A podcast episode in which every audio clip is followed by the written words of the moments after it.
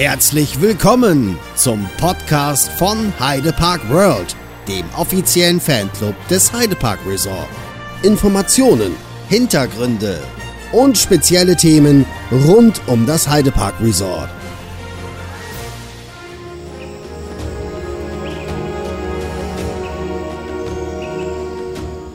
Da steht sie, mitten in der Lüneburger Heide, eine der größten Holzachterbahnen der Welt. Kolossos.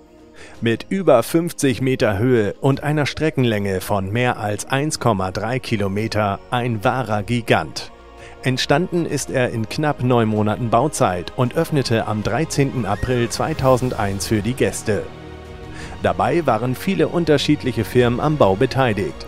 Die bekannteste darunter ist natürlich Intermin, die die Technik geliefert hat und Hauptverantwortlicher für das Projekt war.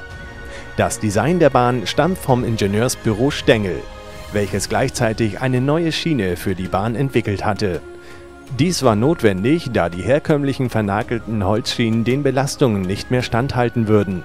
Daher wurde eine neue Holzleimschiene entworfen, welche von Merck Holzbau, heute zugehörig zu Zyblin Timber, gefertigt wurde. Das auffälligste an Kolossos, die Holzkonstruktion, wurde vom regionalen Unternehmen Cordis Holzbau gefertigt. Cordes Holzbau mit Sitz im 40 Kilometer entfernten Rothenburg an der Wümme wurde am 1. Juni 1905 durch Heinrich Cordes in erster Generation gegründet und bot anfangs Tischlerei, Zimmerei und Sägewerksarbeiten an. Über die Jahre hinweg wuchs die Firma stetig und wird heute in der vierten Generation von Ulf Cordes geführt. Dabei hat sich aus dem kleinen Unternehmen ein renommierter Betrieb, der auch weit außerhalb der deutschen Grenzen Holzbauprojekte fertigt, entwickelt. Das Projekt Kolossos ist unter der Leitung vom damaligen Chef Heinrich Cordes aus dritter Generation entstanden, mit dem wir im Folgenden ein Interview zeigen.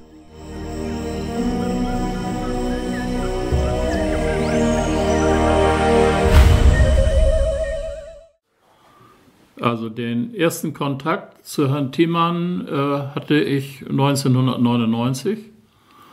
Also ich würde mal sagen, ein gutes Jahr, bevor es dann mit dem Bau äh, losging. Äh, Herr Thiemann kannte uns nicht, wir kannten Herrn Thiemann nicht, wir kannten natürlich den Heidepark und waren auch schon mal da gewesen. Aber bei Herrn Thiemann war das so, dass er äh, ein sehr, wie soll man sagen, handwerksfreundlicher Auftraggeber war. Er hat also gerne mit Handwerksfirmen im Umkreis zusammengearbeitet und wollte für äh, seine Idee für die Holzachterbahn unbedingt einen deutschen Betrieb finden, der eben diese Bahn baut. Also wörtliches Zitat von ihm damals, ich wollte mich nicht von den Amerikanern verarschen lassen. Äh, die hatten ein, wenn man so will, Monopol. Gut, da stehen die meisten Bahnen, wie wir wissen. Holzachterbahnen in Europa sind ja nach wie vor nicht gerade häufig. Aber er wollte eben eine besonders spektakuläre Bahn haben und suchte einen Zimmereibetrieb, der ihm das baut. Er hat natürlich dann erst seine Firmen gefragt, die sowieso im Park arbeiten. Da gab es einige. Und die haben sich damals nicht zugetraut. Und dann wurden die Kreise sozusagen größer, wo er gefragt hat. Und äh, nach meinem Wissensstand ist damals unser Name gefallen von einem Baustofflieferanten. Eine äh, Firma Ratsmann, die es inzwischen nicht mehr gibt, aber die damals an verschiedenen Standorten äh, Baustoffhandel betrieben haben. Es war ein Lieferant von uns, sie kannten uns. Wir hatten für diese Firma auch schon mal ein Bürogebäude gebaut. Und äh, die sagten, frag doch mal den Cordes. Ich glaube, die könnten das. Und äh, dann fing das an und dieser erste Kontakt, den ich dann hatte, war nicht direkt mit Herrn Thiemann, sondern mit Herrn Noting. Herr Noting, ähm, ein ganz toller Typ, ich kann nur von ihm schwärmen, war damals sowas wie die rechte Hand äh, von Herrn Thiemann und der war so dabei zu sondieren. Und ähm, dieser Kontakt ergab eigentlich äh, ja, die simple Frage, könnt ihr sowas bauen? Und was ich da gesehen habe, das waren einige Pläne von anderen äh, Holzachterbahnen, also sagen wir Querschnitt und irgendwie so eine äh, Ansicht, die eigentlich mit dieser Bahn gar nichts zu tun hat aber die zumindest so ein Bild gaben, wie das Ganze aussehen könnte. Und äh, war klar, viel Holz, viel Arbeit, ziemlich hoch, ziemlich lang, also umfangreich. Ähm, also es war für mich in der Tat keine ähm, Frage, ob wir das können.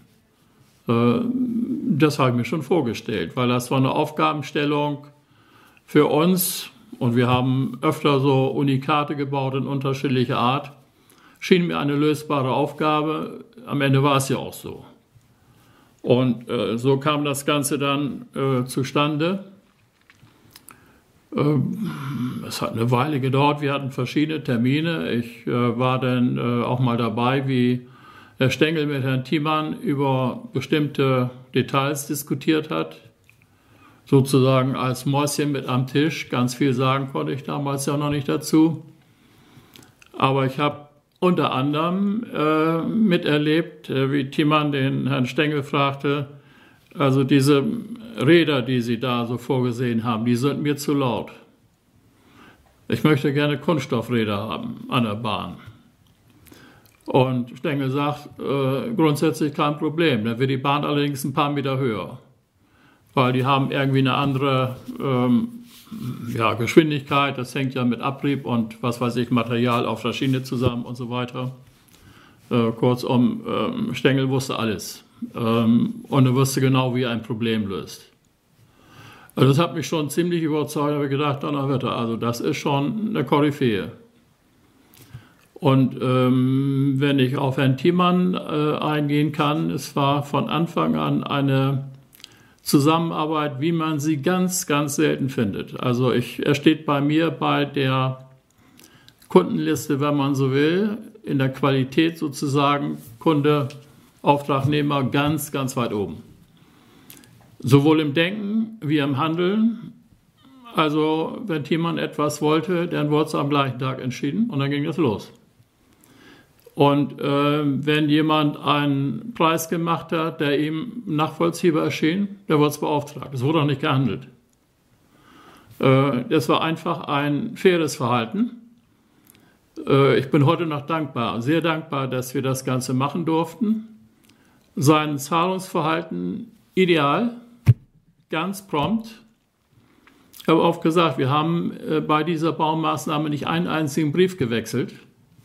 Ich habe nicht ein einziges Mal einen Telefonanruf von ihm gehabt, mit Ausnahme der äh, Baustellenbesuche, die dann regelmäßig passierten. Aber ähm, da gab es eigentlich keine Schwierigkeiten zu besprechen. Da gab es eigentlich nur, läuft. Es geht voran. Also das war immer exzellent. Ähm, Thema war zufrieden. Angeblich, das war seine Aussage, war das die erste Achterbahn überhaupt, die im Termin blieb. Also der vorgestellte Termin, den er hatte, den haben wir gehalten, obwohl wir über den Winter gebaut haben. Und wir hatten auch manchmal solche Verhältnisse wie jetzt im Moment. Aber insgesamt äh, ging das ganz gut und wie gesagt, wir blieben im Termin damit war es ja auch, es gab ja kein Konfliktpotenzial. Es lief ja alles so, wie er wollte. Und äh, gut, das lief. Nun kann man sagen, ja, wie kann man denn so eine Aufgabe kalkulieren? Äh, das ist ja nicht ganz einfach, wenn man äh, sowas in der Form, in der Größe, in dem Umfang noch nicht gebaut hat. Und da ich normalerweise zu dem Zeitpunkt alle Kalkulationen äh, für die Auftragsbeschaffung selber gemacht habe, ich gedacht, da kannst du dich auf deine Meinung allein nicht verlassen. Also dann fragt man noch ein paar vom Team, also von unseren Mitarbeitern, die eben Baustellen äh, geleitet haben, teilweise vorkalkuliert haben, mir zugearbeitet haben. Und ähm, auch, ähm, ich meine, zwei von den äh, Gesellen, also polieren, die eigentlich Baustellen leiten. Sag so, das und das ist die Aufgabe. Ich glaube, wir können das. Und ich will von euch eigentlich nur äh, zwei Angaben haben. Wie viele Leute, wie viele Monate. Äh, es gab eine Schätzung, äh, so etwa zweieinhalbtausend Kubikmeter Holz. Die sind es auch in etwa geworden. Also man hatte eine Größenordnung über den Materialbedarf. Ähm, die Schätzung über die Verbindungsmittel war ein bisschen schwieriger, aber es gibt da immer so eine gewisse Abhängigkeit oder ein gewisses Verhältnis, also das war einzuschätzen. Aber wie lange dauert sowas? Äh, die Bearbeitung, äh, abhängig vom Holz, war eigentlich auch keine besondere Aufgabe. Also wir hatten eine der äh, ersten Ab- und Anlagen hier mal installiert. Wir hatten damit Erfahrung. Und man konnte sich vorstellen, wie lange es dauert, das Holz hier zu bearbeiten, um es dann an der Baustelle zusammenzufügen. Das war die große Unbekannte. Und gut, wenn man also das Material einigermaßen grob erfassen kann und die Zeit braucht, dann fängt man an, sich das vorzustellen und denkt, wie viele Leute werden wohl so etwas montieren an der Baustelle? Und wie viele Monate werden sie brauchen? Und dazu gab es dann Schätzungen. Und die habe, habe ich gemittelt mit meiner dazu. Wir hatten dann vier oder fünf Angaben. So, und das arithmetische Mittel ergab eine bestimmte Zahl an Mitarbeitern im Monat. Da habe ich gedacht, gut, äh, bisschen Sicherheit wäre vielleicht nicht schlecht und habe nochmal 50 Prozent draufgerechnet. Und das habe ich als Preis angegeben und der wurde auch nicht verhandelt, der war völlig in Ordnung. Ich hätte damals wahrscheinlich auch noch eine Million D-Mark mehr anbieten können, das wäre auch so über den Tisch gegangen. Also wir haben es dafür machen können. Äh, wir haben uns aber keine goldene Nase verdient, aber wir haben auch keine rote Zahl geschrieben. Also es hat gepasst. Und äh, am Ende würde ich sagen, das war wahrscheinlich eher Zufall, dass es so gepasst hat. Weil ähm, wo ich total daneben lag, wo wir wohl alle äh, daneben lagen, das war das Problem der Höhe. Höhe kostet einfach Zeit. Also wenn man in 20 Meter Höhe etwas montiert, ist es das eine. Wenn das dann über 50 Meter werden, ist es das andere. Das dauert eine andere Zeit, bis sie da sind, wo sie hin müssen, um das zu bearbeiten. Das ist auch vom ganzen ja, äh, Gefühl irgendwo eine andere Nummer. Das heißt, je höher, desto länger dauert es. Das muss man einfach wissen und einkalkulieren, sonst liegt man am Ende daneben. Also das ging eigentlich recht gut. Ähm, es war eigentlich klar, es sollte Kiefernholz werden aus der Lüneburger Heide hat den einfachen Grund, äh, Kiefer lässt sich sehr gut imprägnieren, sehr dauerhaft im äh, Kesseldruckverfahren und ist dafür ideal geeignet. Also wir haben den richtigen Partner gefunden, der aus der Lüneburger Heide kam, ein Sägewerk Harling damals, die das sehr gut äh, gemacht haben, was die Qualität angeht. Also die haben wirklich gut sortiert. Ähm, wir haben also exzellentes Material bekommen wir haben dafür einen angemessenen Preis bezahlt. Also das ging eigentlich sehr problemlos. Also das ist ähm, einer der Gründe, wenn man sich nach Unterschieden fragt, äh, zum Beispiel zu anderen Anbietern, nehmen, nehmen wir die Amerikaner, die es ja üblicherweise sonst äh, umsetzen. Äh, der Unterschied ist fundamental, weil in Deutschland, ob wir das machen oder andere, den sogenannten Abrund, also das Bearbeiten, bis so ein Holz richtfertig ist, passiert im Werk an einer Abrundanlage. Äh, die Amerikaner bringen Holz sozusagen, wie es aus der Säge kommt, dann imprägniert zur Baustelle und fangen da an, das Holz zu bearbeiten. Äh, das kann man natürlich auch qualitativ äh, nicht mit unserer Qualität vergleichen. Der Unterschied ist ja ferner so, dass es nach dem Bearbeiten imprägniert wird. Das heißt, auch jede Bohrstelle, jeder Schnitt ist natürlich komplett durchtränkt und bearbeitet. Das kann man natürlich nicht, äh, wenn man nach dem Tränken, nach dem Imprägnieren das Holz bearbeitet. Da gibt es dann schon Stellen, die nicht so ganz äh, in Ordnung sind. Äh, es gibt weitere Unterschiede, das sind die Verbindungsmittel, also die Bolzenverbindungen, der oder die üblichen Bolzenverbindungen der Amerikaner drücken sich auch im Fahrverhalten aus. Also nach einer gewissen Zeit wird so eine Konstruktion dann schon mal so ein bisschen ruppig. Und hier war es so, das war aber Vorgabe von Stengel. Also jede Bolzenverbindung äh, hat also auch Dübel da drin, die das Ganze nochmal zusätzlich wirklich ideals fixieren. Schraubenverbindungen mit Sicherungsmuttern, das sind alles Dinge, die äh, bei den Amerikanern zumindest damals noch nicht gemacht wurden. Dann Abstand vom Holz, vom Boden weg. Ähm, Sie kennen die Anlage genau und wissen, das Holz endet also so 40 cm oberhalb vom Beton, steht auf dem Stahlfuß. Und äh, der Wettbewerb hat dann direkt die Dinge, ein Stück Pappe, also Isolierpappe, Dachpappe kann man sagen, da das Holz draufgesetzt. So, und ab dann kann das Wetter und die Feuchtigkeit anfangen, daran zu nagen. Also das ist hier eine andere Sache. Ein weiteres Unterschied, alle waagerecht laufenden Hölzer haben eine Abschrägung zur Seite hin. Also dass das Wasser nicht auf dem Holz stehen bleibt, sondern leichter abtropfen kann. Das sind Kleinigkeiten, aber sie machen den Unterschied aus, was die Langlebigkeit angeht. Das war aber, das ist keine Chorus-Erfindung. Also das ist ähm, eigentlich sowas wie, sagen wir mal, logisches Handeln und Umsetzen. Und ähm, da darf ich sicher sagen, dass der Holzbau in Deutschland oder besser gesagt im deutschsprachigen Raum eine ganz andere Qualität hat als im Rest der Welt. Das hat traditionelle Gründe. Also Schweiz, Österreich, Luxemburg, Südtirol, Deutschland, das sind sozusagen die Länder, die den Holzbau in hoher Qualität praktizieren. Das macht dann schon eine Menge aus. Ich weiß nicht, ob Thiemann das wusste. Thiemann dachte regional. Und hat dann immer zugesehen, dass er Partner fand aus der Nähe. Die kann man ja auch besser greifen. Also wenn er einen Achterbahnbauer gehabt hätte aus den Staaten, dann wäre es ja sicher schwierig gewesen, dann im Nachhinein bei irgendwelchen notwendigen Sanierungen, Überholungen oder so, die Leute ranzukriegen. Ähm, also zusammengefasst sind wir, äh, was den Wartungsbedarf angeht, sicher deutlich besser als die Konstruktion, die man vorher kannte. Also es hält sich schon sehr in Grenzen.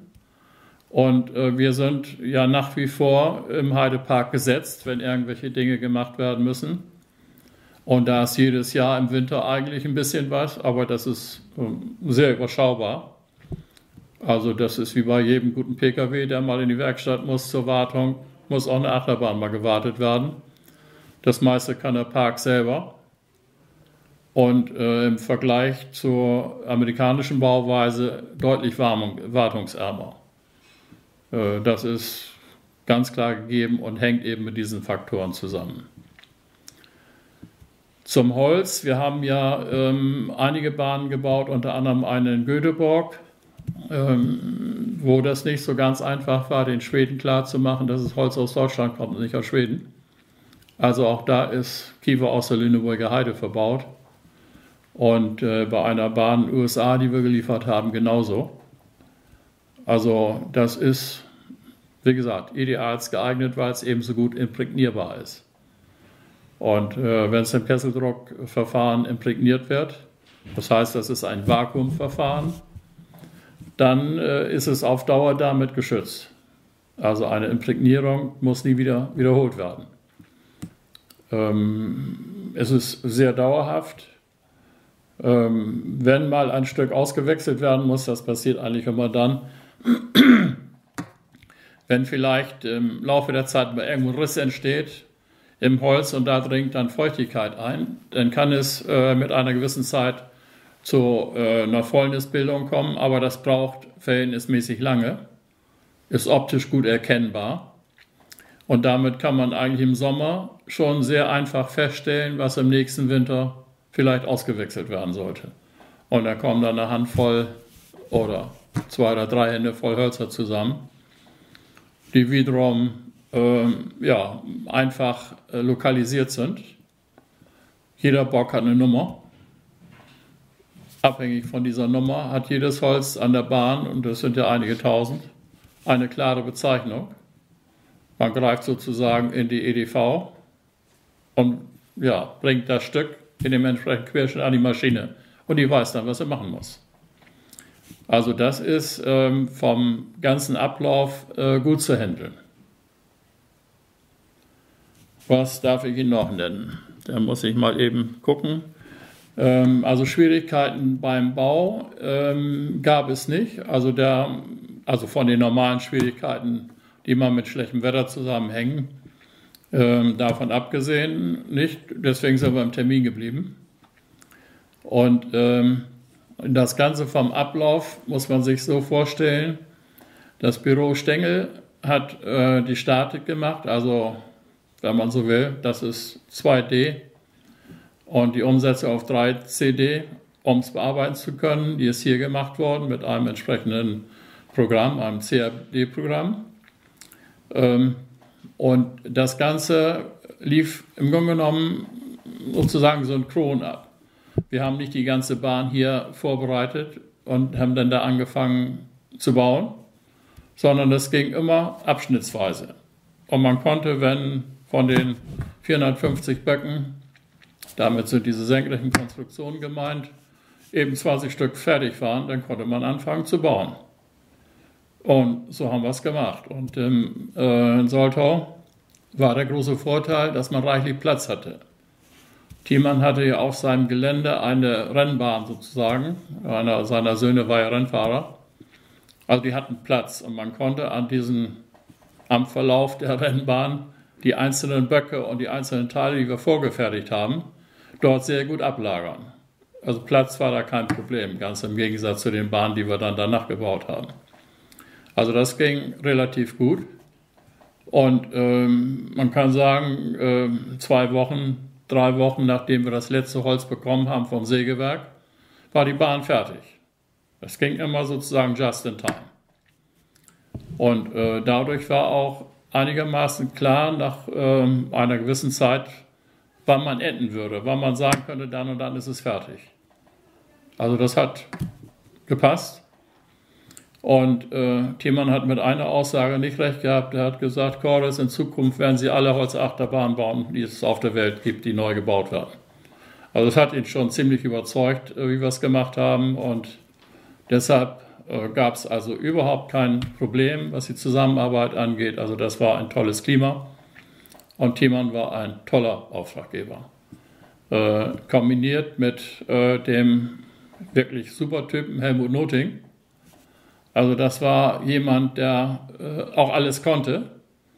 Der setzte sich auf jeden Bagger, der da irgendwas bewegen musste und ging an jede Maschine und flitzte da umher. Das war sozusagen die Seele vom Geschäft. Und er war also einsatzstark und immer, immer zur Stelle. Also unschlagbar. Ganz toll.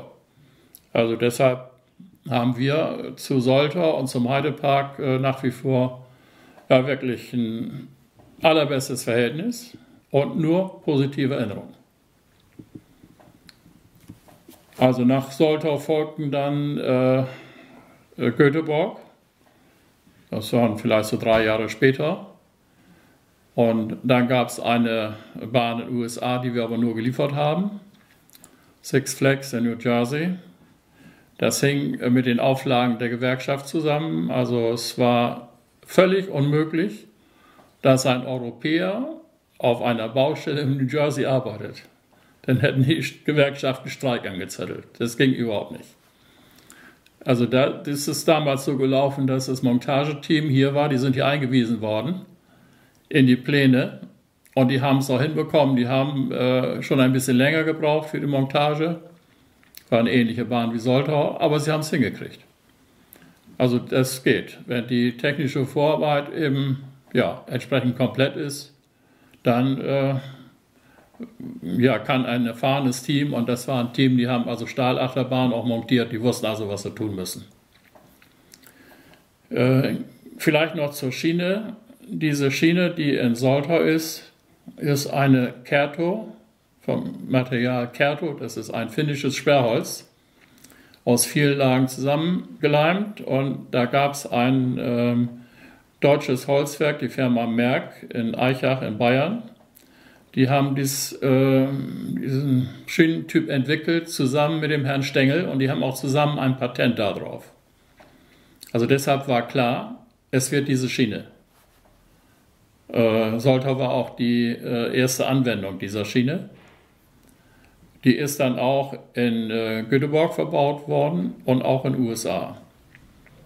Und wir haben dann äh, in Tripstrill, das war dann nochmal wieder einige Jahre später, ich meine 2008 oder so, ähm, ja, ich sag mal, die Korderschiene entwickelt, die aus äh, ja, Bohlen besteht, acht Lagen äh, Bohlen, die miteinander mit einer speziellen Schraube verschraubt sind und zusätzlich verklebt. Also wir haben äh, Schlitze dort eingebracht, senkrechte Schlitze und die sind mit einem bestimmten Leim ausgefüllt worden, sodass die Bahn einen homogenen Querschnitt hat, also dieser Schienenkörper, der äh, mit sehr vielen Schrauben und mit Leim zusammengehalten wird und sich bislang sehr gut bewährt. Ähm, wir wissen noch nicht, ähm, ob dieser Schienentyp die Kerdo-Schiene schlägt, aber sie scheint nicht schlechter zu sein. Ist aber wesentlich günstiger. Denn äh, die Schiene damals, diese Kerto-Schiene in Soltau, hat in etwa das gleiche gekostet wie die gesamte Konstruktion. Also das ist schon ein wesentlicher Kostenfaktor. Und äh, das war ja auch der Grund ähm, für ein gewisses Zögern. Was macht man, wenn diese Schiene kaputt ist? Da ist irgendwann dann vom TÜV gesagt worden, Freunde, Alarm. Also äh, das muss jetzt ausgetauscht werden. Das wäre damals äh, wahrscheinlich bei Herrn Thiemann auch eine Entscheidung von einem halben Nachmittag gewesen. Dann wäre das losgegangen, hätte es gemacht. Ähm, aber da spielten dann ja, äh, ja die Instrumente ein bisschen anders. Und es war ja auch so, dass die Entscheidung nicht in Soltau gefallen ist, sondern irgendwo am Konzernsitz, zu der Zeit meine ich in London. Und dass natürlich in einem Konzern durchaus unterschiedliche Meinungen erstmal zusammengeführt werden müssen. Also das hat gedauert. Äh, das hat im Park nicht gut getan, weil die eine Zeit lang ihre Attraktion nicht hatten. Aber letztendlich haben sie ja doch die richtige Entscheidung getroffen. Dabei haben wir ähm, im Wesentlichen die Teile wiederhergestellt und geliefert, die also da ausgetauscht werden müssten. Ähm, also die Auflagehölzer für die Schiene sind äh, weitestgehend ausgetauscht worden. Das hat aber statische Gründe weil äh, nach dem Bau irgendwann eine, ja, sagen wir mal, Verschärfung bestimmter statischer Annahmen erfolgte. Und dann mussten die Querschnitte etwas größer werden, als sie ursprünglich waren. Da wäre auch so nichts passiert, aber wir haben äh, natürlich ein starkes Sicherheitsdenken, was völlig in Ordnung ist. Also die mussten erneuert werden. Und weil man diese Teile eben auch komplett an eine Anlage bearbeiten kann, ist das wieder hier gemacht worden. Bei der Montage haben wir das äh, in einem gewissen Maß unterstützt, aber die, die, die überwiegenden Montagearbeiten sind nicht von uns gemacht worden. Das hatte auch preisliche Gründe. Ähm, also, aber das war völlig in Ordnung. Wir haben den wesentlichen Teil gemacht, der uns eigentlich auch am besten liegt. Von daher top in Ordnung. Insgesamt, wie gesagt, wir machen da nach wie vor äh, man kann sagen, in jedem Jahr äh, die Wartung. Wir haben auch da gerade kürzlich wieder tätig sein können. Wir sind also äh, jedes Jahr im Winter irgendwann Tripsrill. Wir sind im Moviepark und äh, sind also regelmäßig im Hansapark. Nun nicht mit der Achterbahn, aber da haben wir verschiedene andere Dinge gebaut. Die fragen uns auch regelmäßig an. Ja, der Zoo Hannover ist eigentlich ständiger Kunde von uns, was so den Freizeitbereich angeht. Ich weiß nicht, ob ich da im Moment jemanden vergessen habe. Aber man kann schon sagen, wir sind da durchaus in der Szene bekannt und äh, können das eine oder andere da tun. Und insgesamt ist ja dieser Markt für uns ein zwar interessanter, aber das ist schon ein äh, ja, etwas gesondert laufender Teilbereich dessen, was wir machen. Also üblicherweise bauen wir äh, ja, Häuser und äh, das inzwischen überwiegend schlüsselfertig, inzwischen überwiegend mehrgeschossig. Also da sind äh, Dinge wie etwa Kitas oder Bürogebäude oder auch Wohngebäude bis zu sieben Geschossen in Holz äh, schon Standard geworden. Also da geht die Entwicklung weiter. Aber wir würden natürlich auch jederzeit eine Holzachterbahn wieder anfassen, wenn uns einer fragt, ob wir sie bauen können. Also bauen können wir, das Know-how ist da.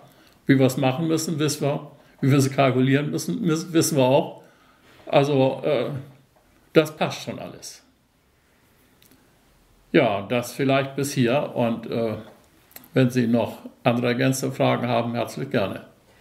Ähm, ich hatte ein Interview mit Ihrem Sohn gelesen, dass an Kolossus noch Verstärkungen nachträglich eingeführt worden sind. Sie waren irgendwie schneller war als ursprünglich angenommen.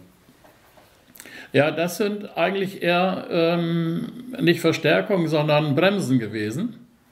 Also man hat, es gibt ja gewisse Bremsen an der Bahn. Und äh, die wurden erforderlich, weil die Bahn schneller wurde ähm, als gewollt.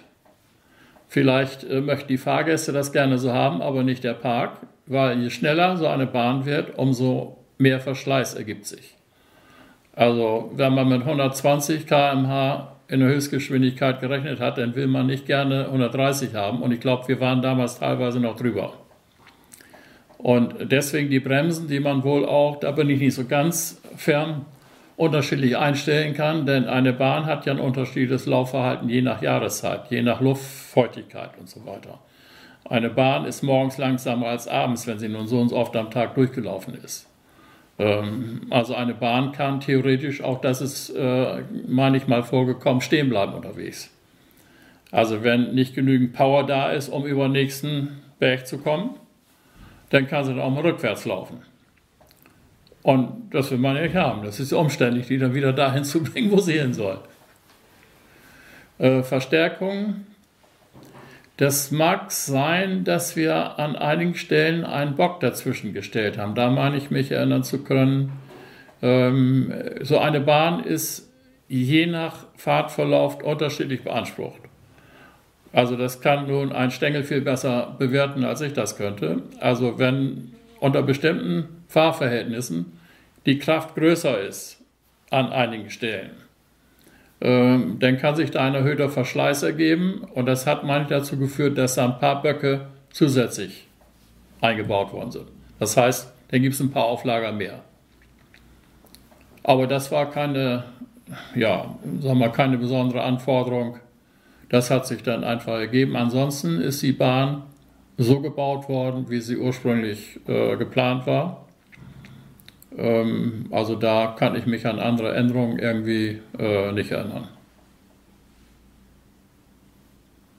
Als die Schienen jetzt neu gemacht worden sind, stand da auch Ihre Schiene kurzzeitig zur Disposition, Disposition oder war von vornherein klar, dass weiterhin diese Kerto-Schiene verwendet wird? Ähm, also wir waren ja nicht bei jeder Diskussion dabei. Es ist sicher mal ähm, kurzzeitig im Gespräch gewesen.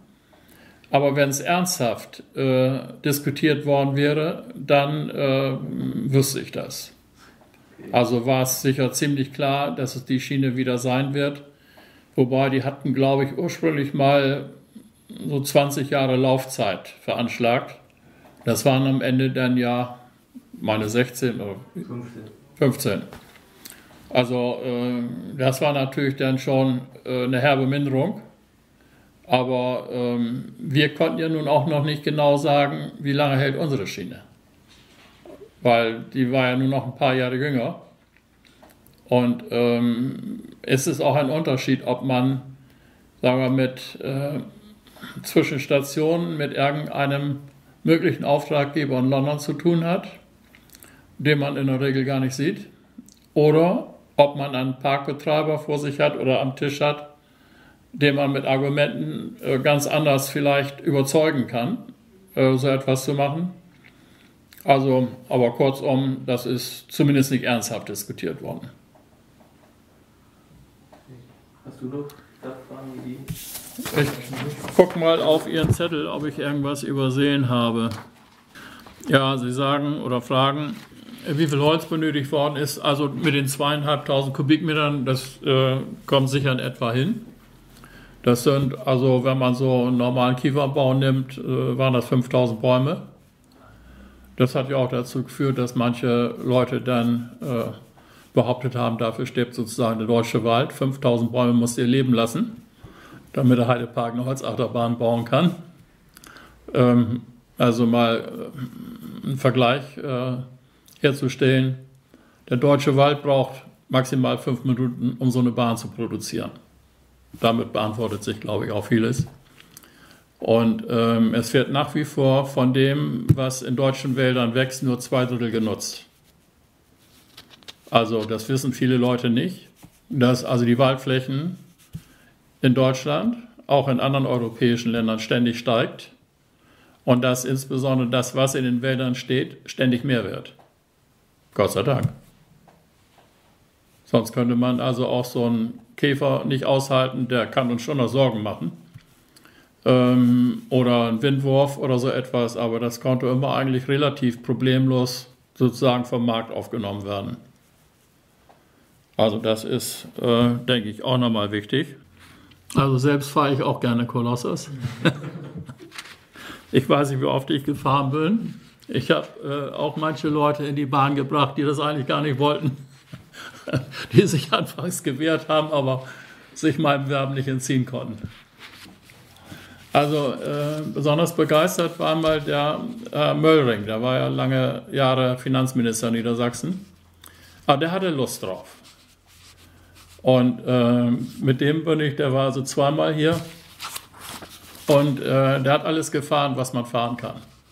Mit dem war ich auch im Fallturm da mit diesem und äh, später mit dieser Bahn, wie heißt es schnell, mit dem, ich sag mal, übertriebenen Raketenantrieb, wo man da, äh, Sie wissen das viel besser.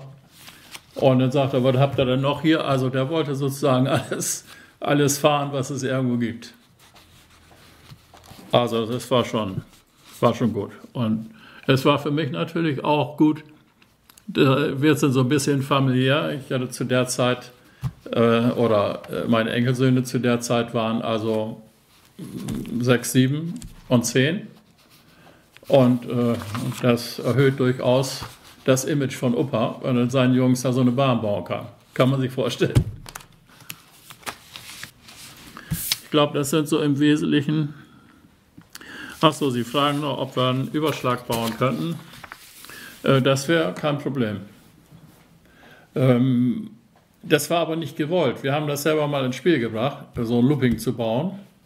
Äh, technisch ist das ohne weiteres machbar. Aber die sind, glaube ich, ein bisschen außer Mode. Also Stengel hat ja ein Looping erst fahrbar gemacht. Das äh, muss man auch sagen. Die, der eigentliche kreisrunde Looping ist ja gesundheitsschädlich. Äh, das kann ich zwar nicht erklären, warum das so ist, aber es ist ja, hat ja so ein bisschen die Form eines Eis oder so ähnlich. Und ähm, also das kann man natürlich bauen. Also wie jede andere beliebige Konstruktion auch. Das ist manchmal eine Frage der Verbindungsmittel, aber technisch, technisch kein Problem. Da brauchen wir nur einen Auftraggeber dazu. Wäre eine Chance gewesen, jetzt bei der Überholung vielleicht nochmal Looping mit einzubauen. Ähm, Sie hatten ja schon gesagt, dass die Schiene sehr teuer war, im, in etwa das gleiche gekostet hat wie die Holzkonstruktion. Könnten Sie so in etwa den Auftragswert für Sie beziffern? Also es ist ja schwierig äh, für mich äh, nun genau zu sagen, weil das sind Informationen, die habe ich vom Hörensagen. Und ähm, da könnte es vielleicht sein, dass der Park das ungern hat. Okay.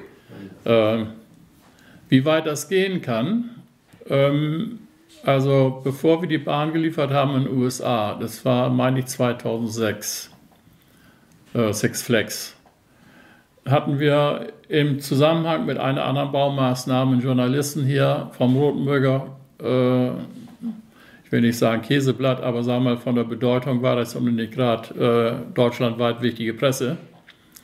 Und ähm, der fragt dann so, ja, was haben Sie denn sonst noch auf dem Zettel? Und dann habe ich gesagt, naja, und unter anderem werden wir demnächst äh, eine Achterbahn bauen, beziehungsweise äh, liefern nach USA.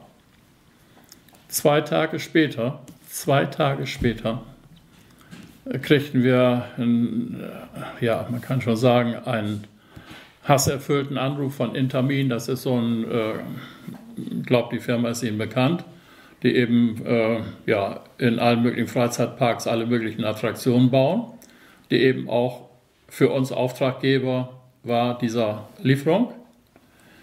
Die riefen an und sagen, du, die wollen, die wollen uns den Auftrag entziehen. Ihr habt also irgendwie gesagt, ihr baut für den Park eine Achterbahn. Das entscheiden die schon selber, wann sie das mitteilen. So ist der Unterschied. Also Thiemann konnte gar nicht genug Werbung machen, bevor die Bahn gebaut wird. Er wollte, dass das schon jeder weiß vorher. Der Heidepark baut die größte Holzachterbahn der Welt. Also in jedem Blatt, überall. Das war ihm wichtig. Und für die Amerikaner war es wichtig, genau den Montag und die Uhrzeit festzulegen äh, oder selber zu entscheiden, wann sie der staunenden Öffentlichkeit mitteilen, es wird bei uns eine neue Bahn gebaut. Aber wir haben sie dann trotzdem gebaut, aber sie haben erstmal da gedroht. Und äh, deshalb ist es dann schwierig, äh, so Zahlen und solche Dinge zu nennen, die vielleicht dann irgendwo unserem Kunden sauer aufstoßen. Deswegen lassen wir das lieber nach. Okay. Ist man dein gebranntes Kind. Oder man sagt, äh, fragt die Leute selber. Vielleicht sagen sie euch das. Das ist hier eine Nachfolgemaschine von der Abonnanlage, mit der damals auch Kolossus bearbeitet worden ist.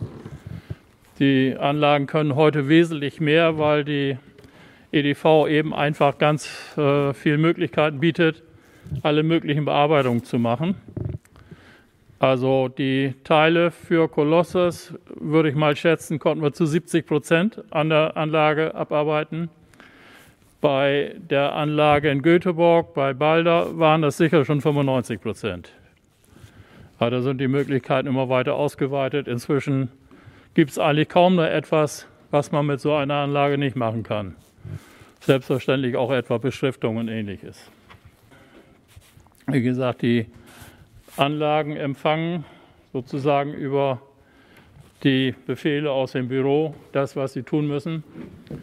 Und es geht also natürlich alles online auf einfache Art und Weise und ist absolut fehlerfrei. Das ist das Wichtige dabei. Und minimale Toleranzen, also wir arbeiten da auch mit Genauigkeiten von unter, deutlich unter einem Millimeter.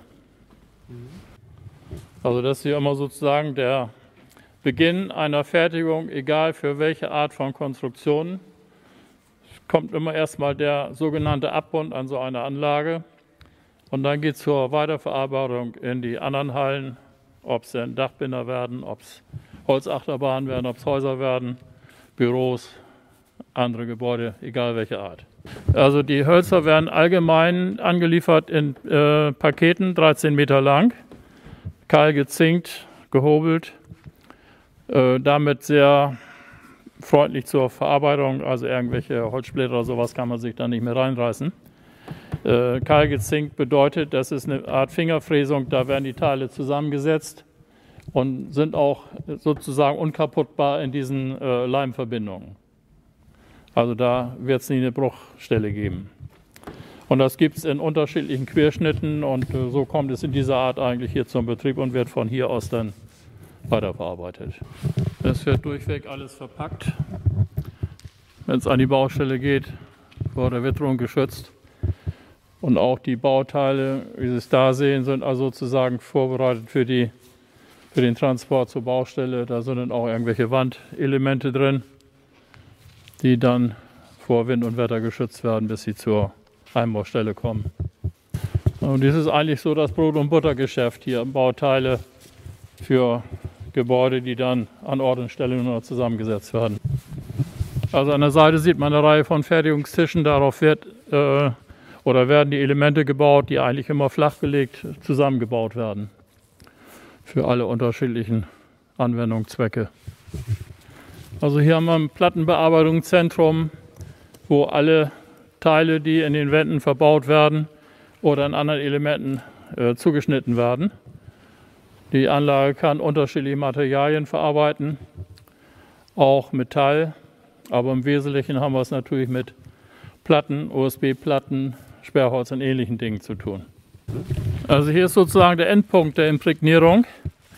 Wir gehen gleich mal in das Gebäude, da ist also ein Kessel in dem die Teile sozusagen reingefahren werden. 12 Meter lang, das kann man in einem Stück machen.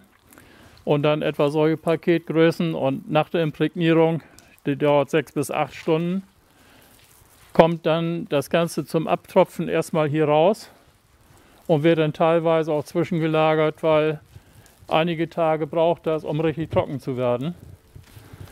Und während der Imprägnierung nimmt das Holz ungefähr das gleiche nochmal an Gewicht auf.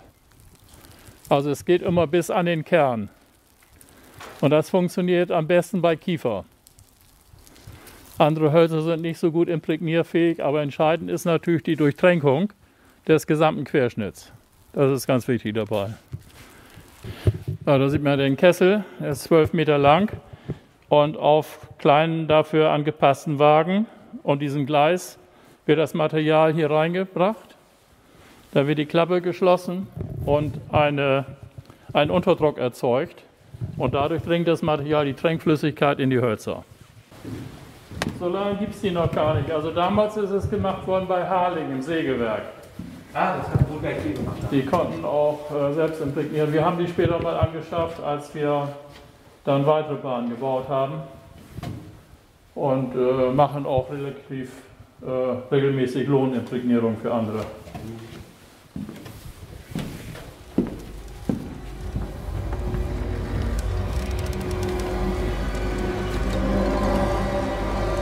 Mit neuer Thematisierung, Fahrschiene und einem Namenzusatz freuen wir uns auf weitere 20 Jahre Spaß auf Kolossos, Kampf der Giganten.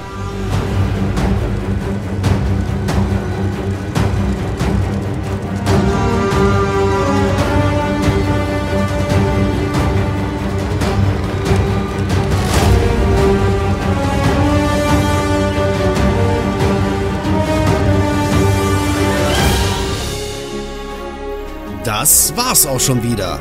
Aktuelle News, Reportagen sowie Hintergrundinformationen findest du auf www.heide-park-world.de, dem offiziellen Fanclub des Heidepark Resort. Alle Podcast-Folgen zum Nachhören gibt es auf iTunes, Spotify sowie auf unserer Internetseite.